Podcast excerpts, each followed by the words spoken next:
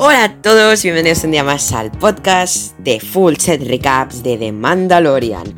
Hoy estamos con Jero, Roger, Raquel y yo. Vamos a hacer una charla cortita pero intensa, así que comenzamos. 2, 1. Pues ya comenzamos a grabar nuestro podcast, nuestro sexto podcast, ya es el antepenúltimo de Mandalorian y ya llegamos al final prácticamente. Eh, Roger, ¿quieres comenzar tú evaluando un poco y hablando sobre el capítulo? Sí, Vale. sí, sí, sí. Que Venga, empieza tienes el honor por hacer tal preciosidad de logo. Bueno, a ver, eh, pues la verdad es que fue una... No, es broma. Eh, no, yo podría seguir en modo hater y deciros que si no vuelven a sacarme a, a Sokatano, no quiero seguir viendo la serie, pero sería mentira. Eh, obviamente, mm, no os podré decir que me, ha gustado más que el de la semana pasada, porque nada va a superar a Soka, pero ha sido un capitulazo. O sea, yo hablando con amigos, incluso comentamos semana pasada, esperando que ahora nos enchufarían uno o dos de relleno hasta que el último estaría de puta madre, perdón, y, y la verdad es que, que no, que no nos han dado tregua a eso, o sea, capitulazo. Y me han sorprendido muchas cosas, entre otras que yo no sabía, o sea, Boba Fett parecía como medio Jedi también con sus artes de la lucha Mm. pero la verdad es que me ha parecido un capítulo lleno de, de cosas muy interesantes. O sea, es como que si me pongo a pensar todo, obviamente el, el tema del el, el retorno de Boba Fett es algo muy mencionable. También es algo sorprendente, ¿no? Porque hasta ahora siempre tenemos la imagen de Boba Fett como un tío malo. Y aquí en el fondo te lo acaban marcando como un tío con, sobre todo, especialmente al final, con honor. Es como Mm. que quieren seguir metidos en el tema. La verdad es que me sorprendió como muy gratamente eso. Y por fin también ver un poco de más de Moff Gideon bastante que yo creo que hacía falta. Esos Iron Man del final, como los nuevos, ¿cómo les llamaban? Dark Troopers o Sí, sí. Dark Troopers, ¿no?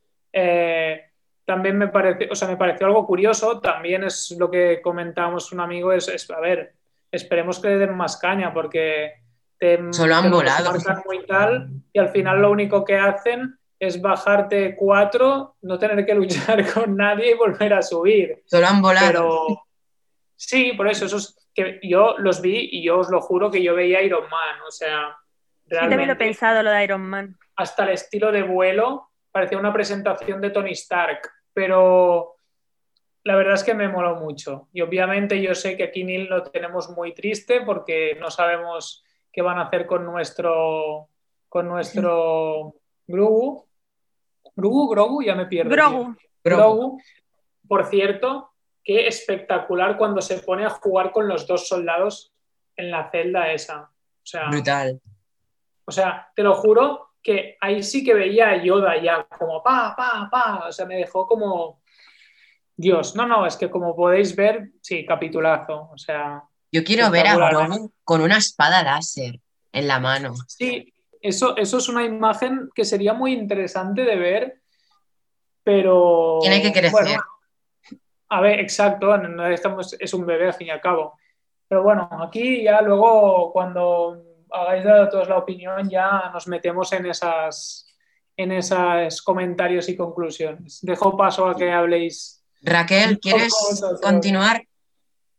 Sí, eh, a mí también me ha parecido un capitulazo, también me ha parecido que no, que claro, que no es de relleno lo que estaba diciendo Roger, y mm, me ha gustado mucho, se ha hecho muy corto, media hora, mucha acción, muy rápido, se me ha hecho muy rápido el, el capítulo, y me ha impactado mucho, ha sido bueno, como si estuviera en un estadio de fútbol cuando han reventado la nave de, de Mandor, el- el- las- en casa nos hemos levantado todos de ¡Oh, hola! nos ha parecido, nos ha impactado mucho porque te acuerdas que en uno de los podcasts decías es imposible que Mando no tenga su nave Es que allí me, me cabreó un montón, es como si destrozan el halcón milenario. claro pues yo pues me ha impactado mucho porque yo te tomé la palabra y digo bueno esto es que imposible que él se compre nunca una nave porque va a estar siempre con él y hoy al, al, al destrozar su nave, que solo se ha salvado la lanza de pescar, eh, he pensado, Dios mío, pues ahora sí que se tendrá que hacer con La otra bola, nave. la bolita. Sí, la bolita que es de pescar, ¿ok? Yo he alucinado, so- solo se salva la bola y la, y la lanza. Eso te pasa por hacerle caso a Neil, Raquel. No le hagas Sí, caso a nada, Neil. nada, no, no, me, crea expectativas y no puede ser, no puedes ir sobre expectativas, tienes que dejar de fluir. Y Eh, que yo solo dije mi opinión. me ha gustado mucho. Eh, más cosas que quería decir, pues el, el- sobre Boba Fett, el que había como una incógnita ahí de quién podría ser, pues que se confirma que es Boba Fett. También cuando él se presenta, yo también tenía dudas porque yo no sabía quién era y cuando le dice, ¿eres un Jedi o vienes a por el niño? Yo pensaba, pues ser- será un Jedi y vendrá por el niño, pero no. Y, y nada, no sé, muy, muy bien, me ha gustado mucho. Lo quiero volver a ver, pero lo quiero volver a ver mm, masticadito y despacito. Y Fennec, ya sabemos que era aquel hombre que se acercaba en el capítulo 5 de la temporada 1. ¿Quién? Fennec, la chica, Ah, no, te- no había entendido. Sí, que sí. aparecía Sí, en... me- Bueno, Chulo lo de la, lo que de la muerta, se acercaba un unos Sí. pies y se quedó ahí. Ya ni me acordaba, ¿eh? Me lo recordó el Ah, Y lo que ha dicho Roger también, también lo he pensado, el que cuando le, le dice Boba Fett, yo no le debo mi lealtad a nadie, pero sin embargo, al final, eh, cuando le, a mí me, me ha impresionado mucho que le diga, no, no, yo Mm. me he comprometido a, que el niño esté a salvo contigo y hasta que no esté contigo, yo te, estoy en deuda contigo otra vez.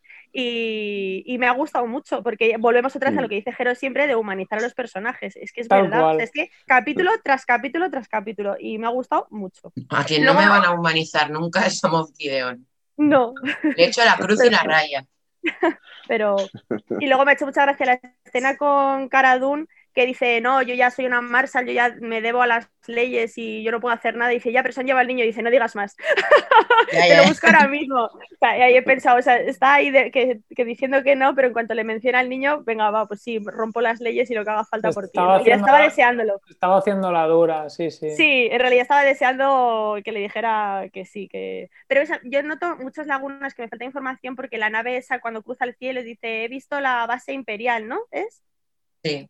No dice, ha vuelto Eh, eh, ha- el ha vuelto el imperio. El Bueno, pues- imperio. Pues yo ahí noto que me falta muchísima información, o sea, yo necesito Era la- maratón urgente. Era la típica nave del imperio, básicamente. Un crucero. Verlo, Sí. Y un crucero, dice algo así, sí, Crucero imperial. Sí. Y luego la, la placa que, que tiene Cara Dune, que me dijisteis que era el símbolo de la rebelión, pero en realidad es- le da la placa esa porque la hace Marshall del sitio. ¿Mm? O sea, la placa esa es porque es Marshall.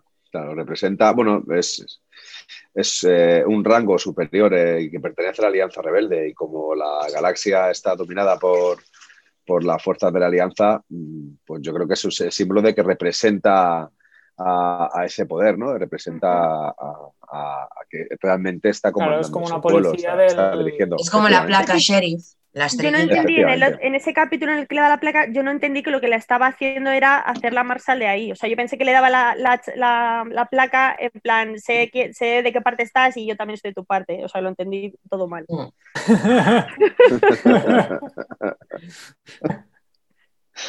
Venga, Jero, Bueno. que estoy deseando escucharte. Venga, pues, pues ahora voy yo. Bueno, para mí ha sido un pedazo de, de capítulo grandioso, ¿no? Eh, es verdad que veníamos del capítulo más grandioso de, de toda la saga, de, de estas dos temporadas, eh, con la aparición de Ahsoka Tano, cosa que a todos los, frikis fans de Star Wars nos, llenó de alegría.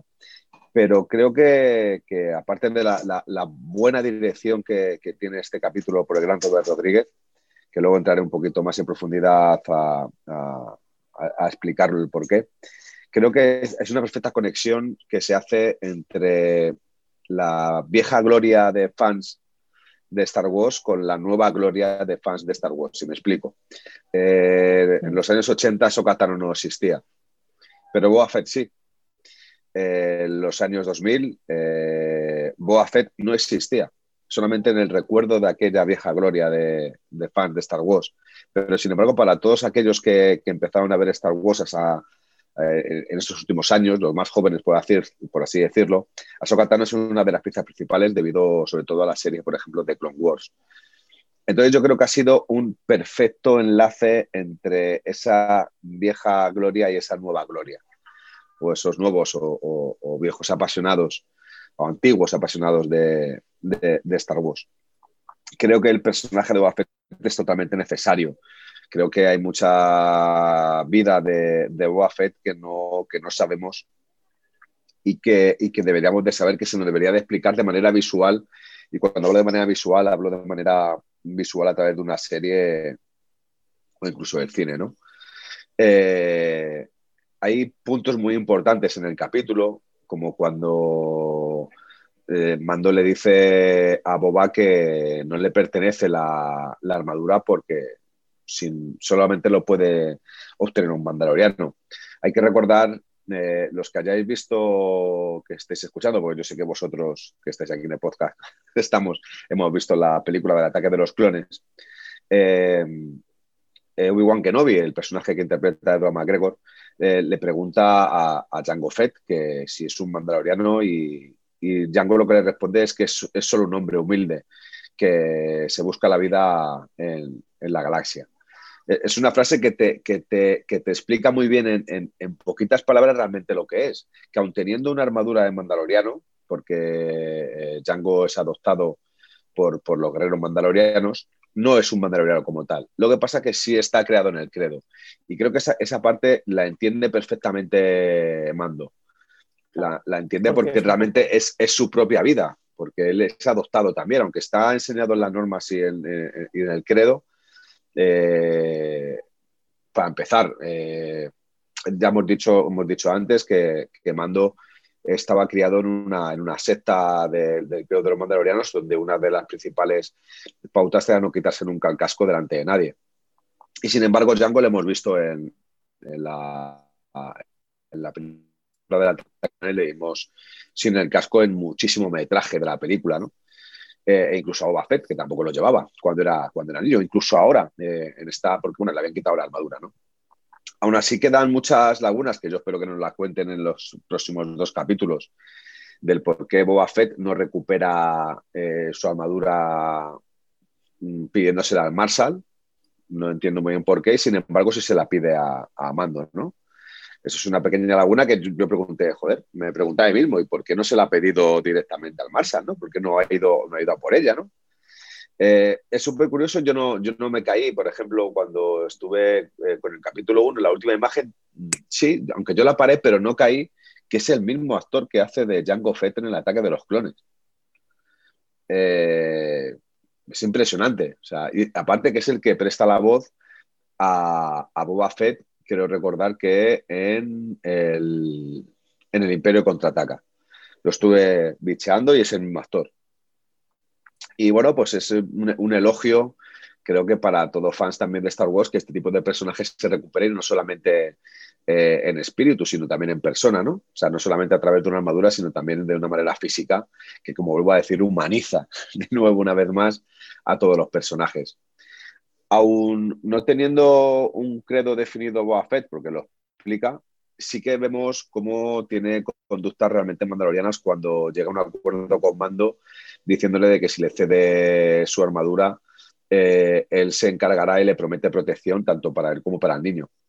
Y cuando al final surge la tragedia de que se llevan a, a Grogu, eh, él dice, no, no, esto aquí no acaba, esto acaba de empezar porque estoy en deuda contigo y me he comprometido a que, a que tengo que salvar, a proteger al niño y como se lo han llevado, vamos a ir a, rescatarle, ¿no? a recogerle. Eh, en sí, un gran capítulo, un capítulo que te aporta muchísimas cosas, un capítulo en el que ve Boa Fett que para todos los fans de Star Wars tiene que ser impresionante. Yo he de decir que me, me, me, estremecía por dentro de, no sé, de, alegría el volver a poder a, ver a, a Boba Fett sobre todo con su armadura y saber que está, su armadura está en perfecto estado y que todos sus, sus, cachivaches funcionan a la perfección. Después de todos los años que han pasado. Hasta la rodilla, yo alucino. Hasta, la, hasta las rodillas. ¿Y cuando le disparas con la rodilla? Sí, sí, es impresionante la cantidad de cosas que hace la armadura de, de Boba y, y, que sigue, vamos, estando a pleno rendimiento, aunque le quede un poquito más apretada. Boba es Fett, verdad. Se porque han la- cogido, la- tío, se han cogido. la edad, Está muy la edad no pasa en balde. Está La muy edad no Sí, sí, es, es- hay que decirlo que la edad no pasa en balde y no pasa para nadie, ¿no? Y todos seguramente llegaremos, llegaremos a edad, o eso, o eso quiero. Hablando un poquito de Robert Rodríguez, eh, a mí sabéis que me gusta siempre hacer un poco comparaciones con, con otras películas, o por lo menos lo que yo entiendo cuando la veo que hacen, eh, pues no sé, como un pequeño homenaje a, a- a varias películas, ¿no? Hay un homenaje para mí, para mí, clarísimo con, con la película Directo hasta el amanecer, con el personaje de George Clooney cuando eh, este, este personaje le clava una estaca a uno de los vampiros en el corazón. Y, y aquí tenemos a Boba Fett con, con ese gran palo clavándoselo a un Stone Trooper, ¿no? Incluso esa, esa cámara con una, una toma cenital desde abajo, donde se le ve esa cara de rabia y de, de que te miro y te destruyo. y cómo, cómo, cómo le clava el palo, ¿no? Es, creo que es un homenaje a Abierto hasta el amanecer, al igual que creo que es un- hay, hay homenajes como al Mariachi, que también es una de las películas de, de Robert Rodríguez, quiero recordar que fue la primera, la que le llevó a, a empezar a obtener fama, Mm, con, sí, sí. con una serie de tomas y con, y con la aparición, sobre todo de Boba Fett, como cuando aparece el mariachi. Eh, es una película, o sea, es una serie, perdón, es un capítulo de la serie trepidante. Es un capítulo donde vemos lo que antes no hemos visto en, la serie, un- una refriega de mandobles, de blasters y de palos a plena luz del día.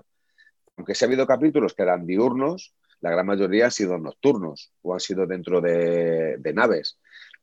Creo que es un capítulo difícil de rodar, bajo mi punto de vista, pero es un capítulo que aun siendo tan sumamente corto, porque dura creo que escaso 30, 30 minutos, 32, 33 minutos, me parece que era, no, no duraba mucho más, nos mantiene muy vivos, muy vivos durante, durante todo el capítulo y deseando, deseando ver más, ver más.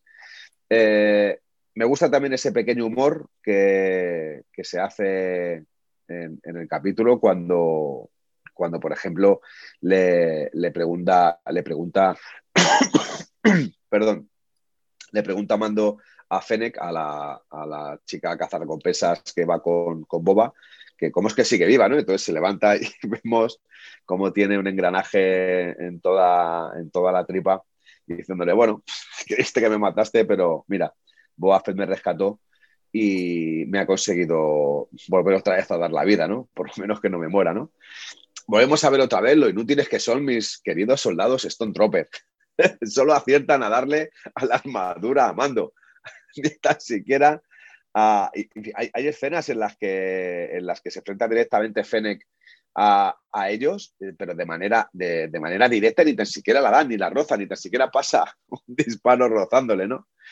Pero bueno, es algo, es algo ya habitual en, en, la saga de Star Wars, un poco la torpeza que tienen, que tienen eh, estos soldados. Y luego volvemos a ver otra vez a, a, al grande expósito, a Giancarlo, en el papel de Gideon, que, que creo que el, en el poquito rato que sale se come la pantalla, ¿no? Esa, esa cara que tiene de por fin he conseguido mi trofeo. Porque el poder no, no que una, transmite. Sí, no, no, es una cara, no es una cara parental, no, no es una cara de eh, eh, he rescatado a mi hijo, sino he conseguido mi trofeo. O sea, soy el más grande del universo y a partir de ahora se va a hacer lo que yo diga, ¿no? Eh, creo que son escasos dos minutos muy grandiosos, ¿eh? donde conocemos un poquito más la maldad de, de, Gideon, donde le hemos cogido mucha manía a la gran mayoría de los que estamos viendo esta serie, pero que, que también deseamos que siga saliendo en estos dos capítulos y que al final tenga una, una muerte como realmente se merece. Luego, para terminar, sobre todo en el, en el, papel de Grogu, vemos que lo poderoso que puede llegar a ser es súper gracioso, o por lo menos un poquito sentimental, como Mando una y otra vez intenta eh, entrar dentro de esa cápsula de poder que crea Grogu hacia, hacia el cielo desde la piedra, ¿no? Y una y otra y otra vez, creo que hasta en tres o cuatro ocasiones, eh, sale disparado para atrás, pero su misión es protegerle. Vemos la relación que tiene mmm, muy parecida casi de padre a hijo entre, entre Mando y Grogu. Eh, cuando le coge es una, una imagen que a mí me encantó. Le coge desde la nave, salen volando para poder llegar a la piedra, ¿no?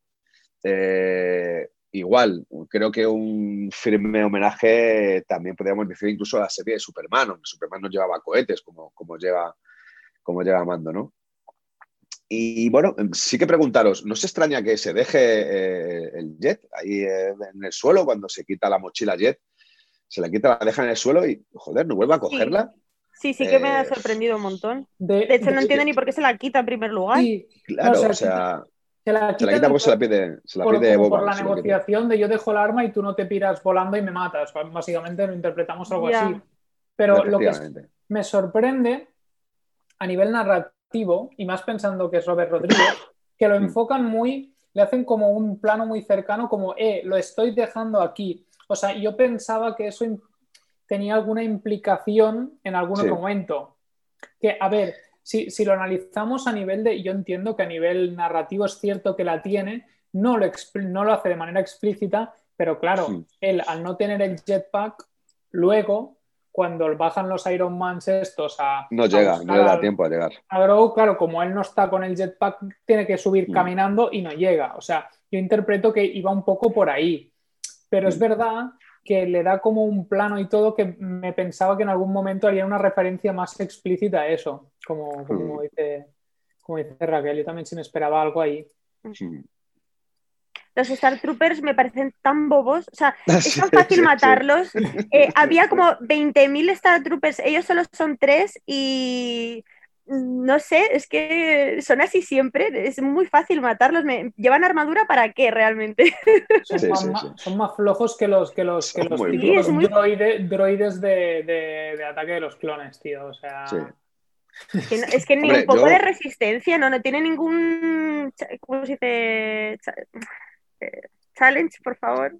No tiene ningún. No, no hay ningún reto. Sí, sí poder matarlos, vamos, no, no, sé.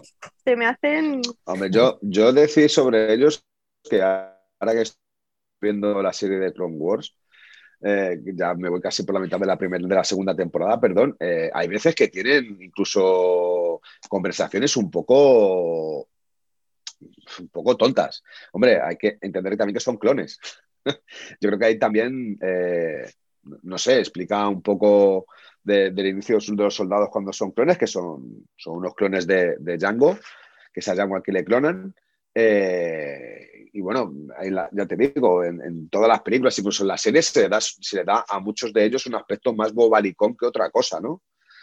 Salvo, no sé, eh, Rex, el otro, Cody, también que tiene por, lo que parece en la serie de Clone Wars, una relación muy directa con, el Consejo Jedi, tanto con, Anakin como con Obi-Wan, como con el Maestro Windu. Pues bueno, que parece como que son diferentes, ¿no? Como que tienen más autoridad o son más, más lógicos, más, ¿sabes? No sé cómo, si me, si me, me explico bien. Sí, sí, que los otros, los que exceptuando los cuatro líderes estos, los demás. Sí, los, demás ves que incluso tienen, aunque van con ellos, pero tienen incluso formas divertidas de morir, incluso la serie de Clone Wars, ¿no? Sí, es verdad. Dices, pero bueno, vamos a ver, ¿no estás viendo que hay, se meten en una cueva y que realmente, no, sé, que, está viendo unos bichos y que te van a pillar, que los estoy escuchando yo? ¿Cómo puede ser que tú gires la cabeza y digas, parece que hay algo por aquí y se le lleven, ¿no? a ver, no, no olvidemos que en ese punto Clone yo creo que en su inicio su objetivo era un público más infantil, que yo creo que con el tiempo se dieron cuenta que casi lo veíamos más adultos que, niños, ¿no? O, tanto como. Pero es cierto que hay, mucho, hay esos detalles, que, como eso que estás diciendo, que sí que sigue siendo como mucho de, esa parte, yo creo, de cuando iba como dirigido al, al público más infantil. Sí, yo mira, eh, yo he terminado de ver la batalla de Genosia de, los bichos que salen en Genosian. Y, hay una de las partes en las que van dos de los, de los soldados Tropper afuera porque no tienen cobertura para poder dirigirse a la nave, para hablar con, el maestro Windu y, joder, van dos y van por una cueva y uno que dice, ah, parece que hay ruidos por aquí. Pues coño, parecen dos bichos y se llevan uno a cada uno. O sea, como que parece que hay ruidos por aquí. O sea, tienes que tener cuando encima son bichos zombies Y yo creo que ya para la segunda temporada, por el, por, la, por el capítulo que voy, creo que ya estaban dando una vuelta de tuerca muy grande a Clone Wars y ya eh, son una serie de animación para adultos. Sí. Que incluso las maneras de morir que tienen algunos son un poco eh, tétricas. O sea, no, no, yo creo que no son para que lo viera un niño incluso menor de 12 años. No sé si, me explico, ¿no? Pero bueno, que aún así no dejan de ser soldados Stone Troopers, no deja de ser eh, una historia de Star Wars donde los soldados son lo que son y están al servicio de quien están, sobre todo a partir de, de que el emperador nace. Nace me refiero que aparece. Y bueno, pues son eso, Boba Licón, cuando tú me digas, ¿eh? Ya, ya. Vale, ya. Mm, Tranqui, sí, ya puedes.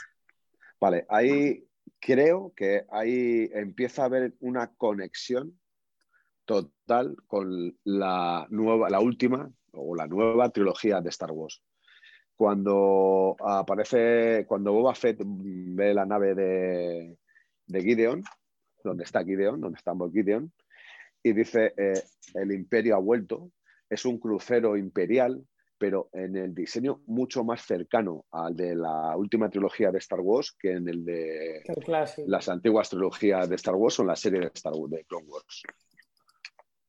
O sea, si, si os dais cuenta, el crucero imperial ha tenido siempre de for- de forma como de triángulo equilátero, ¿no? Sí. Y sin embargo, aquí no, aquí cambia un poco el diseño porque el triángulo parece que se corta al final y hace como dos tipos de chaflanes. Y se parece mucho más a- al diseño de, de los cruceros imperiales de la flota del emperador de la última trilogía. Claro, es que yo creo que es creo una que conexión. quieren, quieren acabar juntando. O sea, Mandalorian es una, un engranaje para conectar las dos trilogías. sí, sí. Es, claro, una- claro. una pi- es el engranaje motor prácticamente. Claro. Sí, yo creo que quieren utilizarlo. Bueno, eh, a ver, yo creo que en la primera temporada no era tan sumamente claro que querían utilizarlo de engranaje. Sí que yo creo que querían juntar un poquito de piezas para que la última trilogía no, no distorsionase tanto como estaba o como ha distorsionado, sobre todo para, para muchos de los fans de Star Wars. Y creo que en esta segunda temporada están haciendo mucho más hincapié en incluso el, el poder conectar eh, las, la las trilogías, la trilogía antigua con la trilogía mm, menos, eh, menos antigua, la última, incluso la primera del episodio 1, 2 y 3, ¿no? De ahí la aparición de Boba Fett, etcétera, etcétera. Creo, ¿eh? bajo mi punto de Sí, vista. sí, linka- linkando todo, muy de acuerdo. Y para mí, Favreau y Filoni son dos genios. Y por favor, todo lo que sea eh, con franquicia Star Wars, que sean ellos los que lo toquen y los que lo lleven a cabo. Son unos eruditos, son el próximo Lucas pensador. No, no, es más, eh, Mejor. bajo, bajo mi punto de vista, eh, van de la mano de Lucas. O sea, por fin, Lucas ha recuperado el poder y la hegemonía que tenía con Star Wars, con, con estos dos grandes directores y productores. Porque ahora se está haciendo las cosas como realmente Lucas quería. Y yo vuelvo a decir lo mismo que digo siempre. Lucas ha sido y sigue siendo el gran y mayor visiona- visionario de- del cine y del arte de- del mundo con Star Wars. Porque- Sin embargo, es uno de los peores directores. Claro. Él ya no tenía derecho, entonces con la última trilogía hicieron lo que quisieron, pero yo creo que Febro y Filoni, en plan, tienen un gran respeto hacia él y hacia su trabajo y todo lo que él ha logrado crear, porque no olvidemos que él ha sido el que lo ha creado, entonces yo creo que el respeto que están teniendo, seguro que lo deben consultar todo, porque lo veo como una falta de respeto, como lo que hicieron con esta trilogía, que casi ni le consultaron. Sí, sí. Sí, sí, sí. Vamos, eh, eh, además, eh, no sé si habéis visto, yo estoy empezando también a ver lo de detrás de las cámaras, el documental de- que hay sobre la serie de Mandalorian. Ah, ya las vis- ya estás Donde- comenzando. Sí, he, visto, he visto dos capítulos.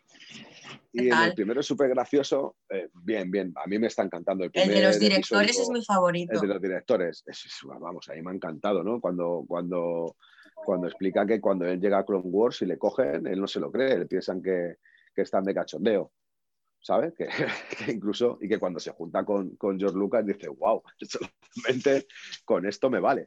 Sí, él dice, él dice, creo que no me han cogido, pero por lo menos le he conocido, estoy feliz. efectivamente. Y fue justo cuando se iba a estrenar eh, el, el re- el reto- el regreso del Sith, la- el, tercer, el tercer episodio, el episodio, el episodio 3. Entonces, eh, súper gracioso, ¿no? El contar su experiencia y cómo lo vive, ¿no? Cómo, cómo disfruta de, de, lo que es todo el mundo Star Wars. Claro, y él también dice, yo me he dedicado siempre a la animación y que me pongan ahora en, en live action es un gran reto. Y el tío, por haberse dedicado a la animación y ahora trabajar en, en live action, e, es, es un genio. ¿Cómo lo ha hecho? Lo, lo admiro. Yo, yo, creo que le puede la pasión por Star Wars. La pasión por hay, Star Wars. Hay gente que, a veces, o sea, hay gente que si eres bueno, eres bueno. Y está claro que hay Mm. gente que creativamente son, son superiores a los, a los mortales, ¿no? O sea, es una realidad. Claro, es que nos ha demostrado que puede salir de su confort sin ninguna dificultad. Sí, sí, sí. Además que son directores de directores, ¿eh? O sea, yo, yo creo que es un trabajo todavía Claro, aún más claro. extra. Sea, es verdad que se, se junta con, con directores que aun siendo relativamente nobles, jóvenes y, y promesas del cine, eh, son potentes, han hecho grandes películas, eh, han participado en grandes películas. Entonces yo creo que ser director de directores es un punto bastante complicado, ¿eh?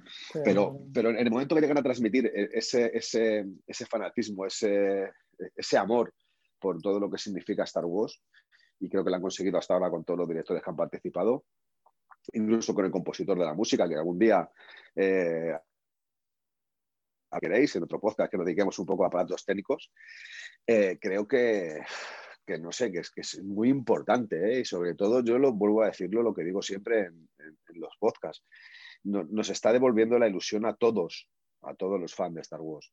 Nos ha devuelto la ilusión, nos ha devuelto la- el, el gusanillo de, de, como os decíamos, ¿no? El volver a ver otra vez las películas, todas las nueve enteras, incluso eh, Rogue One, eh, Han Solo, los spin-off, eh, Buah, Han Solo es muy otra vez a mamar de ello.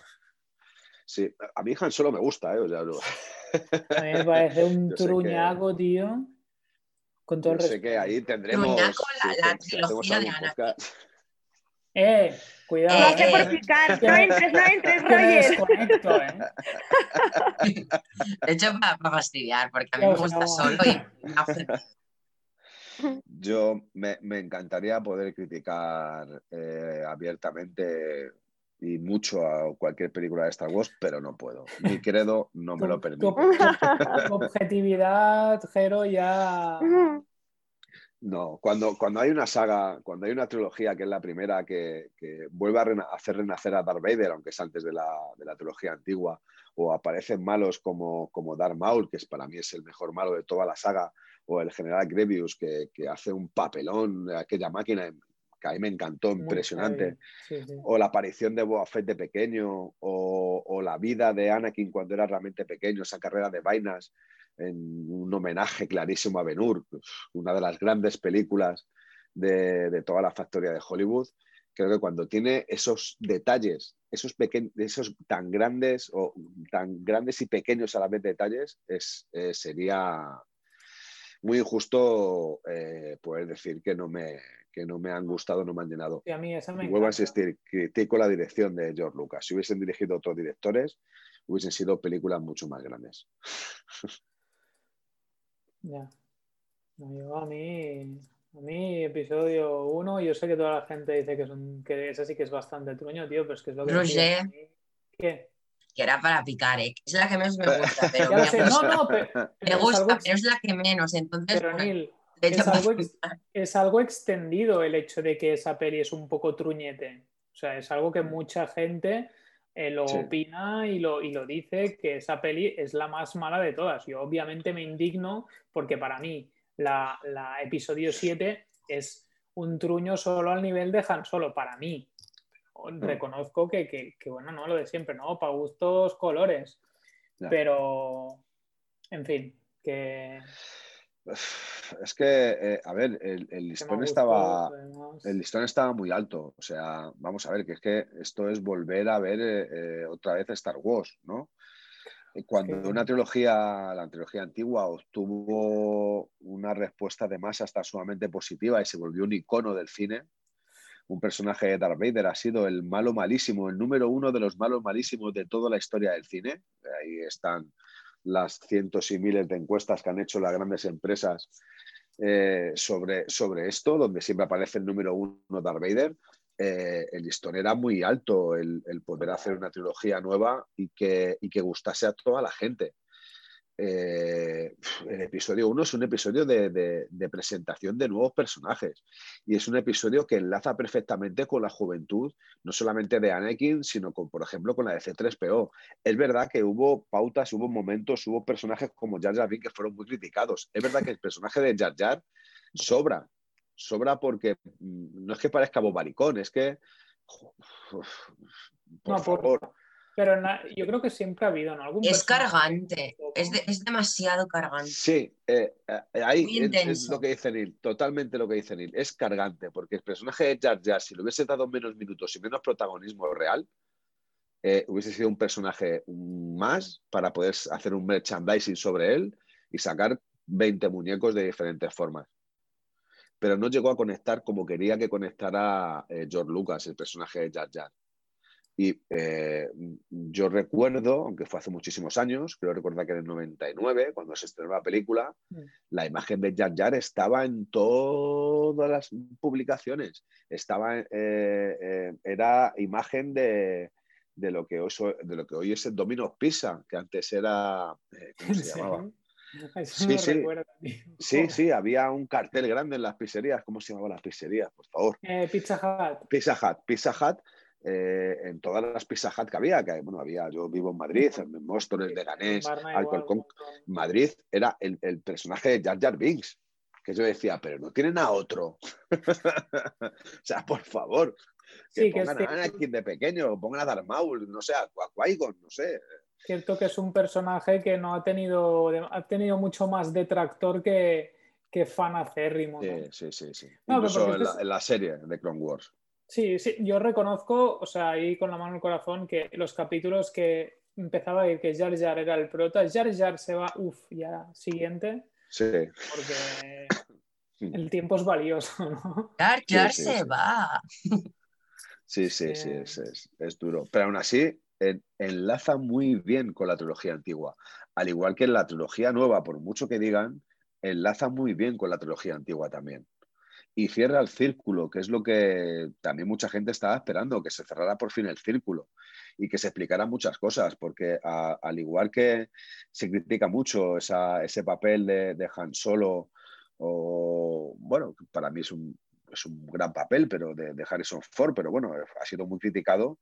Eh, nadie comenta eh, la progresión que ha tenido un personaje como Kylo Ren porque bajo mi punto de vista ha tenido una progresión muy superior a la que, a la que tuvo Rey o a la que, a la que haya podido tener Finn. Pues eh, Finn, lo siento, pero para mí es un poco Jar Jar, ¿eh? O sea, el nivel de aporte, lo siento, pero es bastante... Sí, no, es, un aporte, muy, muy primario, o sea, no, no, aporta mucho, es cierto es. Pero no sé, eh, joder, tenemos una evolución de personaje como, como Kylo que yo creo que es importantísimo en la saga. Es una pieza clave en la saga. Y, y, aún así no se, no se dice, no se habla. No... Y luego, aparte, que tiene la última trilogía, tiene a un gran personaje llamado BB-8, que fue el mayor acierto de, la saga. Un robot que le quitara protagonismo a R2, perdona, como dicen en, pero, pero si creéis que BB8 ha calado tanto como, como caló 2 o por el estilo. Para, mí, para mí, yo creo que Yo recuerdo que eh, me empecé a viciar en el tiempo que se estrenó el, Despertar de la Fuerza, la primera de esta trilogía última. Y recuerdo durante esta progresión de años hasta la última, todo el merchandising que llegaba a ver en jugueterías sobre este muñeco. Eso lo recuerdo. Ya. Claro, claro, es que claro, yo, supongo que yo lo veo de un, de, un, punto de vista diferente. Yo nunca, pero porque yo lo veo desde el punto de vista hater de esta trilogía, que a mí, ya os he dicho, ¿no? Que a mí esta trilogía no me ha. A ver, que tampoco, o sea, no os voy a decir, o sea, vamos a ser realistas, yo no sabía lo que me esperaba tampoco, o sea, cuando vi, ¿no? yo las expectativas ya no, no, me planteaba qué expectativas, es Star Wars lo que decimos, ¿no? Siempre es Star Wars y aunque sea el truño más truño de todos, me lo voy a ver y, no me voy a comprar el DVD pues porque no compro DVDs, pero para que nos entendamos, que, lo que decimos siempre, ¿no? Que la objetividad, hablando de Star Wars, pues es muy relativa. Sí. Pero sí que es verdad que no, era consciente de que tal vez BB8 sí había calado lo que al menos en mí no. Hmm. O sea que sí, ¿no?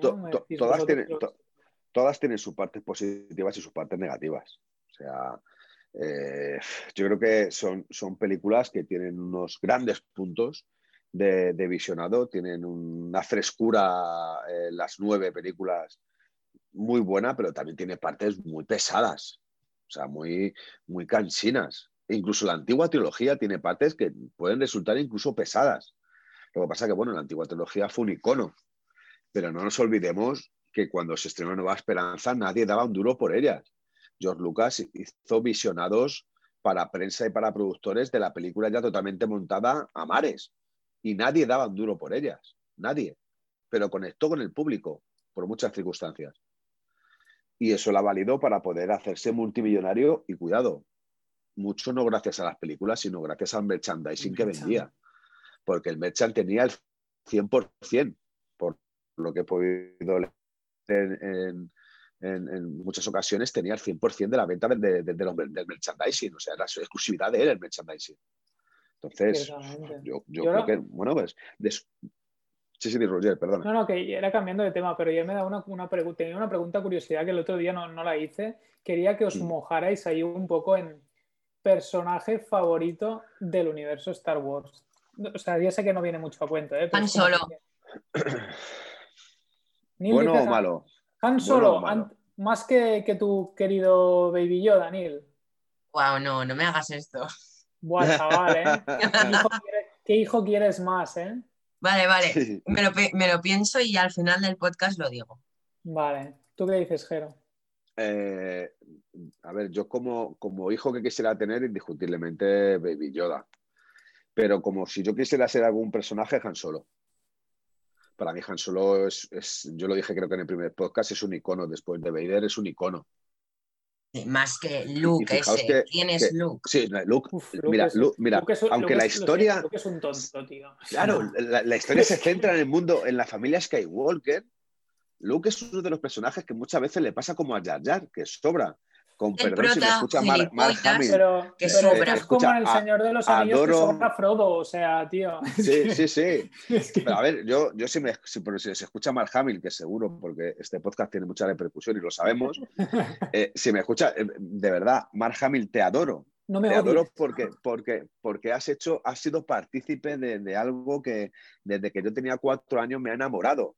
Pero, joder, en algunos planos parecía siempre el mismo. O sea, las mismas caras. Ya no sé si era un tema de, actuación o de, o, de, plano el personaje. O sea, no, tengo tan claro si, era si fue un problema en sí mm. del propio Mark Hamill o, fue un o ha sido un tema de, que a lo mejor el personaje, pues a lo mejor no era tan interesante como, como querían yo como, yo como dije en un podcast, para mí en la trilogía original actúa fatal. Y como también dijo lo mismo, en la última, la que menos gusta a la gente, para mí el de mayor ha sido su mejor actuación que he visto en Star Wars. Sobre todo su muerte, cómo actúa. O sea, si tú le pones a hacer su muerte de joven, no la hubiera actuado también como actuó de mayor. No la bueno, pues cuidado, cuidado que en el retorno del Jedi hace, creo que un buen papel. O sea, evoluciona evoluciona como, como creo que como actor, creo que es un creo que es un problema de actuación más que de otra cosa, ¿eh? creo, ¿eh? Yo lo que no sabía que me explicaron el tema de que de, yo no me había fijado nunca. ¿El accidente? sí, no me, y un día hablándolo con un, con un amigo, estábamos ah. hablando de, porque justo yo tengo en, mi comedor tenemos un póster de, de, la, de la Nueva Esperanza y luego, como que estaba, y estábamos comentando, y me dijo, sí, claro, por lo de la cara del accidente. Sí. Como que siempre es cierto que yo le veía algo extraño en algunos puntos de la saga, como, como un lado, pero nunca me planteé que hubiera. accidente? Tuvo, tuvo un accidente de coche. Tuvo un accidente de coche que le deformó, le desfiguró la cara. Entonces, por, por eso, por, por lo que he podido leer, porque indiscutiblemente no, no, no me la ha contado él, no he tenido esas, esa. Ojalá que algún día me llame y me diga, oye, ¿tú qué me pones verde en este podcast, cabrón? Vamos a echar una birra. tomar un café y a ¿Qué ver si tal? me ¿Cómo estás, amigo Jero? Que me Hostia, no he echado una birra. Vete para acá, Marco, hemos echado una birra, que yo te lo cuento, no pasa nada, coño, si vamos a ir amigos. Y creo que por eso hacen la, la escena inicial del Imperio con Wampa, con el Wampa. Donde le, bueno, pues, Porque le revienta. efectivamente. Vale. Entonces, bueno, tuvieron que sacar una salida a- porque justo se eh, tuvo el accidente antes de empezar el rodaje de- de- del Imperio. Y a ver, si esto seguramente hubiese sido una película inicial, pues seguramente Mark Hamill no estaría cambiado, hablando de que hubiera claro. sido Luke, hubiese sido otro, está claro. Pero claro, es que eh, el- Una Nueva Esperanza tuvo. O sea, no puedes rompió- cambiarlo, claro. no claro. puedes cambiarlo, él rompió todas las reglas, rompió todo, todas las pautas y todo lo pensado en, en- en el cine, ¿no? No, a ver, fue la primera saga, que, la primera película de una saga, donde se reconocía que era una trilogía, o sea, que no se, no se ocultaba que iba a ser una trilogía, y, y rompió con, la, con toda la barrera de taquilla y de, de- de- de- de aplauso generalizado. Después de proyectarla en cines, porque antes ya os digo que por lo que he podido leer, el pobre, el pobre Lucas no consiguió ni un céntimo de financiación porque les parecía una, una burda imitación de un Spaghetti Western galáctico, incluso una mala imitación de Flash Gordon.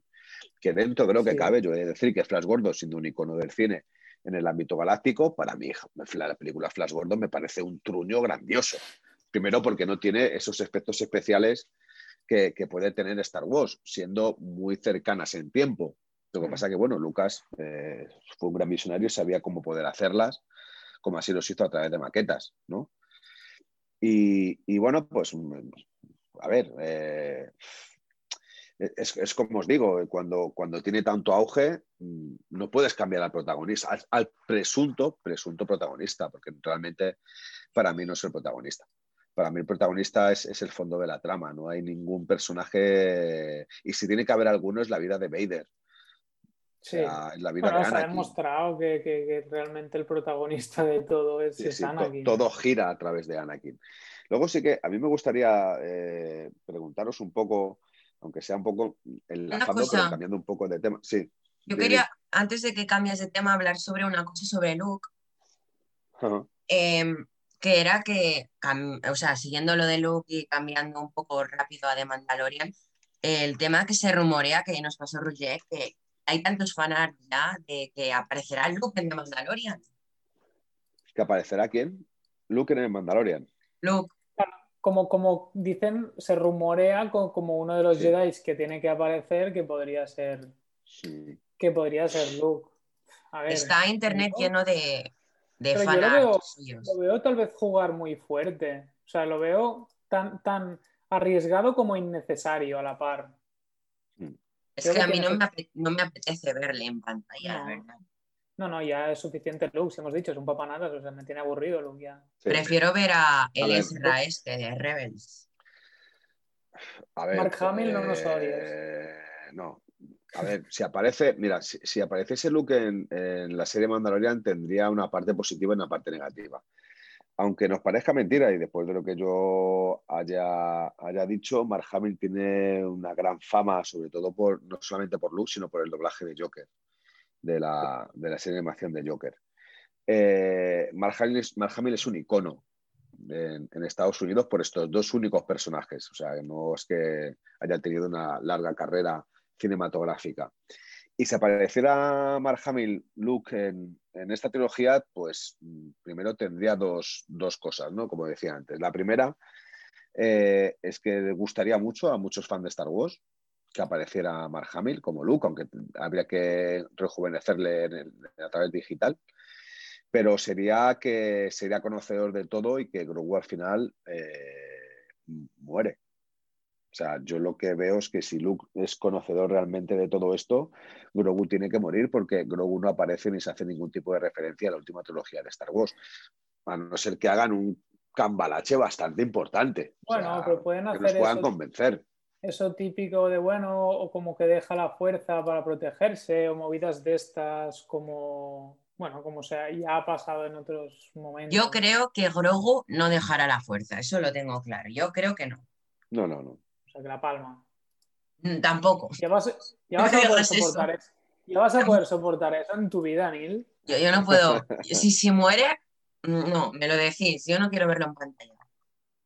A ver, escucha, morirá como muere Yoda, como muere Obi-Wan Kenobi, como muere Anakin Skywalker, porque cuando muere es Anakin, no Darth Vader, eh, y como mueren todos. O sea, al final, bueno, yo creo que... Hombre, pues si tiene que morir de mayor, podemos estar unos cuantos años hablando, ¿eh, chaval? Porque... Sí, bueno, que le maten ahora, no, no sé, no lo sé, no, lo- no lo tengo tan claro, a no ser que el, el mundo Disney eh, tenga muy claro Ahora que no lo matarán. de- No, Lo matarán al final de la serie. Claro, mucho peluche Y en tiene. algún momento oírle hablar, ¿no?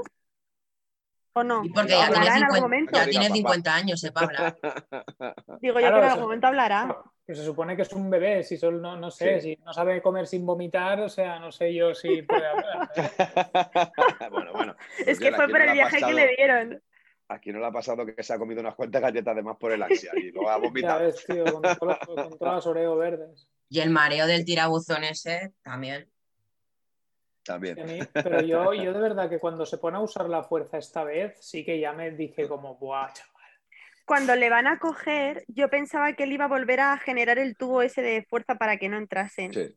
Pero claro, entonces no habría trama, se Pero estaba que muy, llevar. estaba muy agotado ya. Sí, Yo creo que está Sí. muy cantado que se lo iban a llevar. O sea, Sí. un poco. Eh, Pero no lo empezáis, no lo empezáis a ver como más maduro, más adulto. sí. sí, Pero yo- eso ya lo yo- decía Roger en uno de los podcasts, dijo, ya está a, a pequeñitas cosas, está aprendiendo a usar la fuerza. Claro. Sí, sí. O sea, ha sido todo, lo de la bola ha sido todo un entrenamiento realmente para llegar a donde Mm. está ahora y lo que le queda. Sí, sí. Dando en la te- adolescencia. tiene más, tiene más pelo, ¿eh? O sea, le va creciendo un poco Ay, el pelo y el pelo Me ha directamente encantado canoso, ¿eh? porque cuando le ponen la roca sopla el viento y se le mueve Sí. un poco el pelillo de la frente y yo sí Sí. que me he dado cuenta. He dicho, mírale qué pelillo de abuelillo tiene. Sí, me he dado Sí, cuenta sí, de sí. Mm. ¿No habéis llegado a pensar que, que Mando es un poco tonto? ¿En qué No. sentido? En plan, Pues yo es sí, que mira, cuatro veces, o sea, tú eres tonto y ya, ya- ha habido una vez que te ha dejado inconsciente el campo de fuerza, pues chicos, no seas tonto Sí, y a luchar sí. en vez de, de Sí, a mí me ha parecido cuando, cuando le decía, eh, venga, que se supone que tienes que hacer algo. Y es como, mm, nos tenemos que ir de aquí. Y yo pensando, pero, pero ten paciencia, no, no le has llevado ahí porque tiene que usar la fuerza o entrar en conexión o lo que sea que tenga que hacer. Pues sí, ahí Pues- sí que es verdad que he pensado, dime. Pero yo decía, lucha y, y no intentes entrar ahí dentro, tonto. Mm. Muy de acuerdo con lo de que, a ver, eres un poco cazurro, chico. O sea, que no, ¿sabes? Que no puedes, no, no te rayes. Es que lo peor es pueblo, que Joder, es después de de haber pueblo, no, no le critiquemos. Total, total. Después de haber estado tanto tiempo inconsciente, que lo vuelva a intentar. bueno, pero yo, yo creo que también lo hace por el amor que siente por, por Grogu, ¿no? Pero a lo mejor Eh, su, su finalidad es intentar salvarle y llevársele de allí porque sabe que las cosas se van a poner muy feas, e incluso poniendo su vida en peligro después de tres o cuatro descargas que le dan, ¿no? Es que Mando Eh. parece un señor rudo, pero en, en el fondo ahí dentro de esa armadura de Beskar hay un gran corazón. Hay un gran corazón, hay, hay- hay una gran persona, ¿eh? Y A mí no me acaba volvemos a lo parecido mismo. Un ser rudo así. O sea, yo siempre le he visto ese corazón. Es que yo creo que es lo que me engancha de las series del principio. tú que es porque eres una visionaria. Él quiere, él quiere aparentar, él quiere como... visionaria. Ah, bueno, sí. Será de lo único que me entera de la serie. Él es, él es como que quiere aparent- aparentar ser un hombre duro, rudo, pero en el fondo se le No. nota que, que está enamorado de su hijo. Sí, sí. Porque su hijo... Le Es el- preocupa dónde llega, pero es que eso pasa desde el primer capítulo, o sea, le preocupa qué va a ser de él, o sea, si lo entrego, ¿qué vais a hacer con él? ¿Para qué lo queréis? ¿Qué- qué? O sea, siempre ha estado preocupado de su finalidad, o sea, yo Claro, sé que la- él llegará el momento en que lo entregará, pero lo entregará cuando esté seguro de que el niño va a estar bien. Esa es la duda. ¿Vosotros realmente creéis que lo entregará? No, Eh, será un remix mandaloriano Jedi, ¿te imaginas? Mandaloriano usando la la fuerza. combinación. Fíjate que yo creo que sí le entrega, pero que Grogu vuelve con él. ¿Qué Ay, qué bonita la, la escena, cuando, o sea, cuando le enfocan que Grogu está volando hacia arriba y le mira al, al mando como, o sea, cuando, no, cuando se está despertando y, le, y Sí. es el último que ve a su papá, es como, papi, Ah. y no eres tú, y me están llevando. Es Eh, yo tengo una idea. ¿Cuál? Ilumínanos. miedo, miedo Acaba la- una temporada, por ejemplo, la 3, entregándolo, ¿no? Y Mando se ve que sigue su camino. Al salto de temporada a la Sí. 4 han pasado años, está Mando haciendo sus cosas de cazarrecompensas y aparece Baby Yoda de mayor. Y sería un giro en la trama en la que pudiera hablar y ser más maduro, y verlo con una y pero, todo. pero de mayor, de mayor estamos hablando de que Mandalorian va a ser muy, o sea, va a estar Claro, muy enterrado, ¿eh? o muerto, sí. Jolín. Sí, sí. Lo siento, Neil, siento chaparte un poco la teoría, tío, pero Te creo tienes que hacer un fanfic tú aparte, Neil. Exacto, tienes que hacer una versión alternativa en la que los mandalorianos duran 530 años. Yo lo hago siempre, ¿eh? No, no, fuera coñas. sí. Boca Tan está igual de joven y es mandaloriana. Eso es porque la cagaron un poco con el maquillaje, tal vez. ¿o qué? No, pero está de la misma edad que está en The Clone Wars, por lo tanto, por ahí yo creo que su envejecimiento es un poco más lento. ¿eh? Pero son humanos, ¿no? Es que sí, ¿no? Sí. O sea, no se puede estirar mucho el chicle, por muy jóvenes que se mantengan, pero realmente en algún momento Hmm. tienen que fallar ya.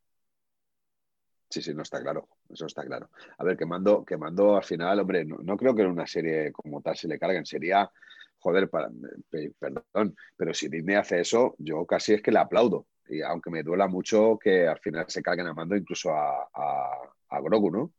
Pero sería para aplaudir. O sea, No, no, hacer a, mí, una. a mí cuando acabas esas cosas de esta manera, a mí a veces es lo que dices tú, es, es un poco arriesgado y dices vas a matar al protagonista, Sí. pero sí, cuando realmente haces eso, em, es que tienes unos cojones muy grandes y, y que, y que, porque bueno, además que estás, entre comillas, entre comillas, cerrando, pero muchas veces cuando buenas series las cierran, a veces Sí. tienes que dar ese golpe de fuerza para un cierre épico. O sea, a veces no es tan, tan negativo que pasen cosas así. ¿eh? Mm. Yo estoy preparada, ¿eh? Para lo que tenga que pasar. Bueno, pero que nos den unas cuantas temporaditas, ¿eh? Sí. Sí, Sí, hombre, sí, yo, si habrá cinco. yo creo, yo creo que sí que de momento, que creo que está aprobado hasta la quinta, ¿no? Me parece. Sí. O proyectado hasta la. La hasta la tercera está ya creo ¿no? que acabándose de, de- de grabar y está aprobada la cuarta y la quinta.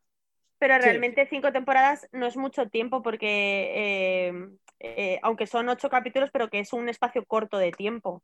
Mira, yo creo que Filoni y Febru, yo creo que tienen escritas unas siete temporadas. Por mucho que no estén aprobadas. Unas siete. Ole, Y ole, yo creo que ya deben tener la serie hasta acabada escrita. ¿eh? Tú, Nil, Deben, deben de tenerlo en la cabeza. ¿eh? Ni el infiltrado. O sea, a ver, Nil, cuéntanos quiénes son tus contactos, tío. No, a- no yo, quiero, yo, yo quiero que diga la verdad. O sea, si, si ha conseguido, ha- está empezando a conseguir eh, que nos pueda acompañar en un próximo podcast una persona, eh, como hemos dicho, no voy a decir qué, para no vinculada al mundo de Star Wars, dinos la verdad. O sea, ¿has Hacker. contactado con Filoni o no? O sea, Soy hacker. en- en- en qué- ¿Qué dice Rosario Dawson? va a participar? ¿Qué dice Rosario Dawson cuándo viene? Rosario me ha dicho que para cuándo el anillo. Pues, ¿El anillo para cuándo? pues date brío. Madre mía, impresionante Rosario Dawson. Es que, bueno, es difícil hacer la soca, pero creo que ya. Pero va, va a volver. Estuve ¿o buscando imágenes, es igual, lo han hecho súper bien. Porque yo no Sí, sí. conocía el cómic ni nada, entonces estuve buscando imágenes y dije, "Jo, está muy bien hecha, muy, muy Oh. bien hecha. Yo creo que sí volverá, Ruger. Yo creo que sí ¿Sí? volverá. Eh, aunque sea en el último capítulo, aparecerá. Tiene que aparecer. A ver, eh, hay que tener claro una cosa. Eh, Ahsoka no aparece por casualidad en la serie. Eh, es un personaje tan sumamente importante como para, que de- para dejarlo solamente en, en- en 10-15 minutos.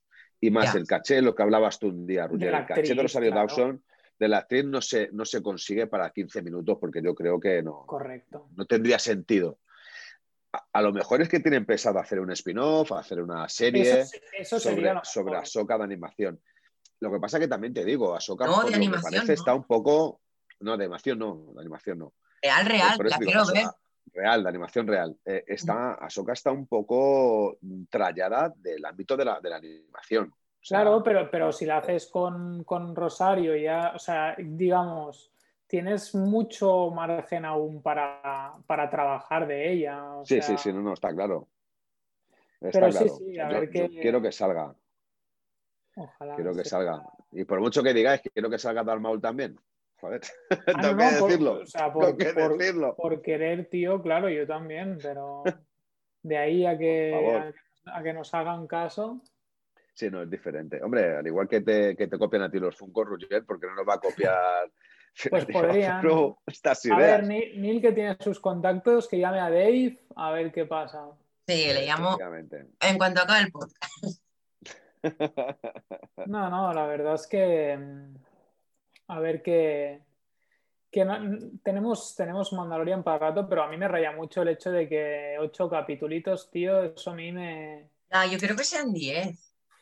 Sí, No, claro, yo creo que sean temporadas de 22 como muchas No, series, como Clone. pero Pero, Pero es porque es evidentemente- animación. Lo normal serían unos 10, 13, pero es que 8 me dejan las ganas ahí en el corazón. no, y sobre todo por, por, por el hecho de que entiendo el presupuesto, de- deben, ten- deben tener Hmm. estas series, es mejor a veces focalizar en menos capítulos el presupuesto y hacerte unos capítulos bien, bien, bien trabajados. Pero si me hacen pocos capítulos, que me los hagan largos, porque a mí media hora se me pasa enseguida. Eso, eso sí te lo compro, que estás esperando una Sí. semana, a veces para 32 minutos, pues... Sí, puede- 32 minutos de los cuales 5 eran dibujos al final. Claro, más, el- más el resumen, más todo. Sí, sí, sí, Sí, o sea, sí. es que realmente el capítulo ha durado 25, no ha durado más porque Sí. ponía eso 30 y pico minutos. sí. La intro dura y- poco más de 20 minutos. Al menos Sí, lo bueno eso. es que el de, el de Ahsoka sí le dieron. Sí. Ese fue como el más Es que largo. ese, ha sido Sí, el ha sido capítulo el- Como el de largo. 47. Pero no era más largo el primero, que duraba como una yo, hora. creo que, yo, yo creo que no, que el más largo ha sido el de, el de El de Ahsoka. Ahsoka, yo creo que sí. Hmm. Voy a lo mirar. agradezco. Me lo voy a volver a ver, yo creo, tío. Sí, sí, tienes que, tienes que mirarlo. Lo he visto tres veces ya, hay que decirlo. Cuando acabe la temporada, yo quiero como verme seguida. Sin tener que esperar cada viernes, en plan, la quiero Ya. ver del tirón la segunda temporada. Ya.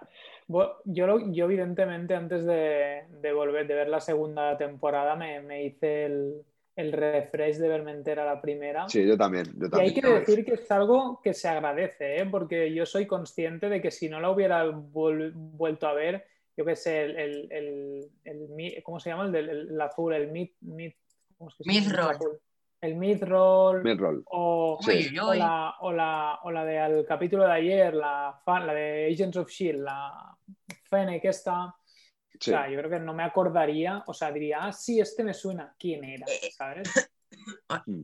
Pero ahora ya, ya, ya, no, ya no paso por este, por este proceso. Hablando- Hablando de Sí. Fennec, nos ha encantado. Mira, yo, yo ha habido dos tomas así, fotogramas que ha tenido que, que me he enamorado. Primero de todo, cuando corría por las rocas que iban como cayéndole los disparos, y luego cuando se Sí. tira de espaldas al aire, al vacío, saltando Sí, sí, sí. con el arma. Eso es, es brutal. eso es muy de. ese- esa imagen es muy de de. Rodríguez. Es muy de Eh, Rodríguez. ¿no? Es, es una, es una imagen de la película, la segunda parte del mariachi, Desperado con Antonio Banderas. Hay una Uy, imagen que es clavado, se tira de espalda con las pistolas. Sí, es Eh, verdad. es verdad. Y, Roger. a ver, Sí, le- El primero dura 54 y el de Ahsoka dura 47. pues tienes Ah, pues mira. razón. Nos engañó, tanto nos dejó embobados. sí, Pues sí, sí. sí, es verdad. Me dejó a todos. A ti también, Nil. No, ahora no niegues la mayor. Se hace, Sí, se hace el- yo- se también, ¿eh? duro, el me, duro, yo me he enamorado aún más de Ahsoka al verla en live action, las cosas como son. Sí, sí, sí, sí. Es Sí, brutal, es el personaje, su diseño, todo. Todo. Cierto, sí, sí, totalmente. Totalmente de acuerdo. Es un gran acierto, ¿eh? Y estoy Igual que esperando todavía el. Funko suyo, ¿eh? De modo Mandalorian. Sí. Bueno, bueno, No, escucha, no, no, no ¿cómo hemos hablado, no, no hemos hablado de, otra aparición estelar en este capítulo que ha hecho, que se ha hecho. Una ¿Cuál? aparición ¿Cuál? de Slave 1, la nave de Boba Fett. ¡Hostia, Ah, uy, sí! La- sí, que- Yo cuando, cuando apareció la nave de Boba Fett dije ¡Hala! O sea, es que eso fue mi exclamación. ¡Hala! La Slave 1, la Slave 1, Dios Ahí mío. está. Bueno, claro, es lo, que, es lo que decía ¿no, Raquel antes de que teníamos la duda de si iba a, hacer, a ser Rex, iba a ser em, Sí.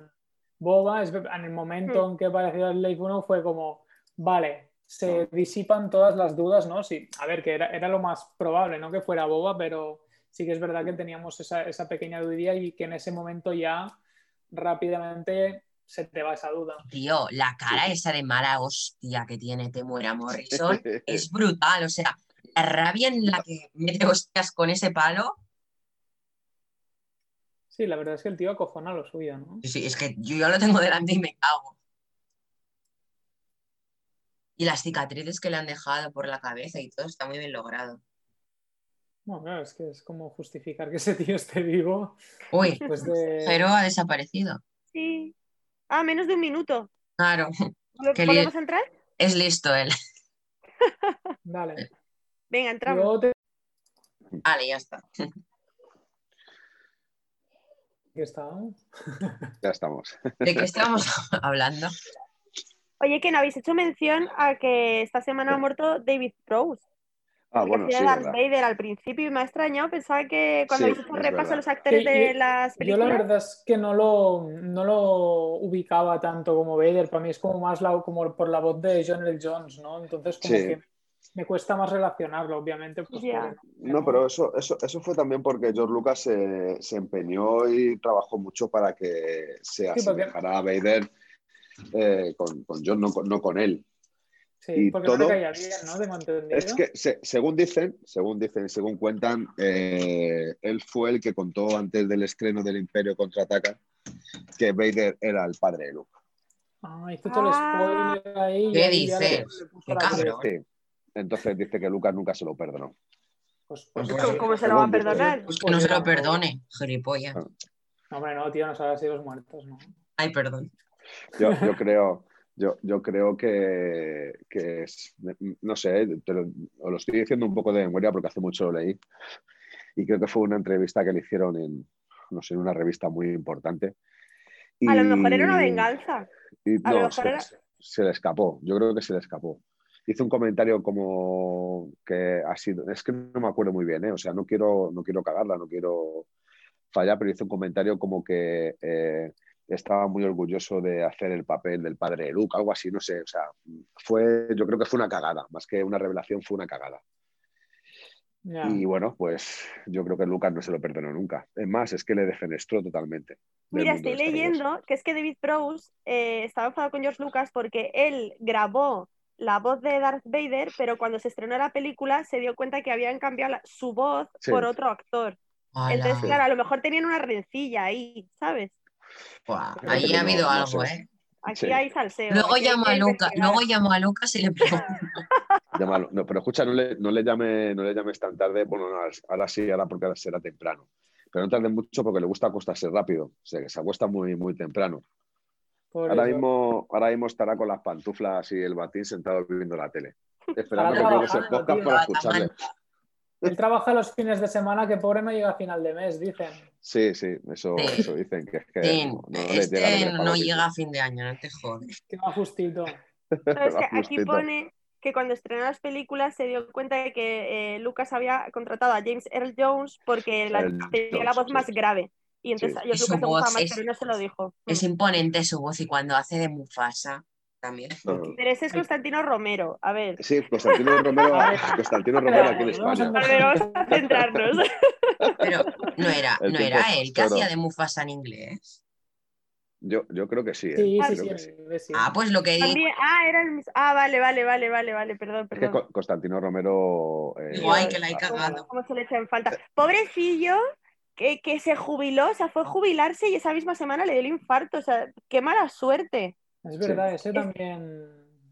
Yo lo pensé, digo, madre mía, cuando estás toda la vida esperando a jubilarte y cuando por fin te jubilas, mm, el corazón te falla. Yo lo sentí muchísimo. La injusticia de la vida. Sí, es una, Una es cosa. una- Sí, se nos está Ah, yendo la bueno, castaña. Roger. ¿no? ¿A ti también te gusta Juego de Tronos? Eh, bueno, excepto ese final de mierda, sí. Me ¿Habéis encanta visto? sin filtro, Roger. Que, que han sacado unos concept art así tipo Mandalorian de la serie precuela. No, ¿Unos no qué, lo he perdona? visto. ¿Sabes los, los concept art que hacen tipo Mandalorian? Pues lo han hecho con, la, con los dragones de la precuela. Sí. Ah, pues no, no tenía, no tenía ni idea. Está guapísimo. yo no consumo ¿Dónde de los eso. has visto? Pues lo ¿Por qué no publicaron me entero en de nada? Está lleno todo de esas Ah, es fotos. que no tengo Twitter yo. Bueno, y Instagram. A ver, yo soy una señora, yo solo uso Instagram y yo Twitter ya me ha quedado ya. La señora. Pues bastante moderna. con hijos. La gente anticuada tiene Facebook solo.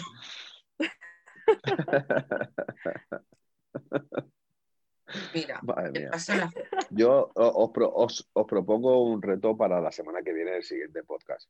¿Qué es? A ver, Que es que a- aparte, aparte de hablar un poco del capítulo, un poco bastante, del nuevo capítulo que se estrena, el penúltimo de, de la segunda temporada, que se estrenará este viernes sábado de la semana que viene, eh, os propongo el, el pensar y que me deis una reflexión sobre el significado del mundo Star Wars con un tipo de religión. what?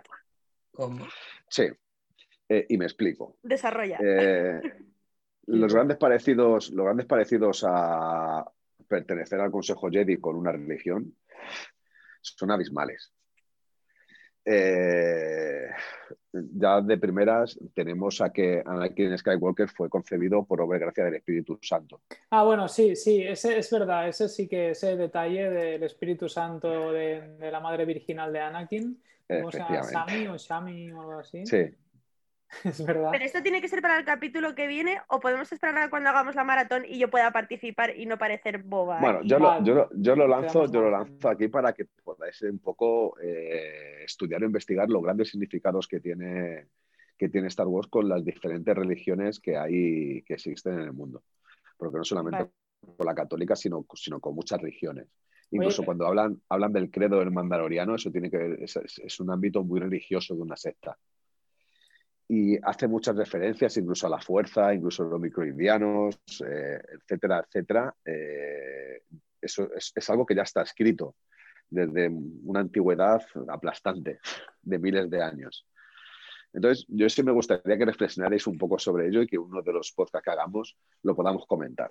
Ah. Demos nuestro punto de vista. Yo creo que es algo interesante que, bueno, a todos los que nos gusta Star Wars vemos las similitudes grandiosas de... Sí, sobre todo lo, de, lo, de, lo, de, lo que has dicho de- del tema de Anakin, la Sí. madre del Espíritu Santo, yo es algo que sí que desde el minuto uno fue como, eh, ¿cómo? Claro. Ya. Y, El lo- padre y que- luego, Oye, y luego los dioses, los Jedi son dioses, tienen poderes. Eh. Además que, que- que fijaos, fijaos que incluso en el mundo de, de Lucas Spielberg, de Indiana Jones, en, en uno de los templos que, que hay de la antigüedad aparece un grabado de R2 y de 3PO, ¿no? No, hasta ese punto llega, llega un poco la- las referencias de religiones que, que tiene todo ese mundo de Lucas, ¿no? Los Jedi son como unos malas. dioses griegos mitológicos. Sí, podríamos decirlo como, sí, como, como tal, como tal. Pero bueno, también influye mucho la cultura, la cultura nipona, ¿eh? También dentro de esto, ¿sabes?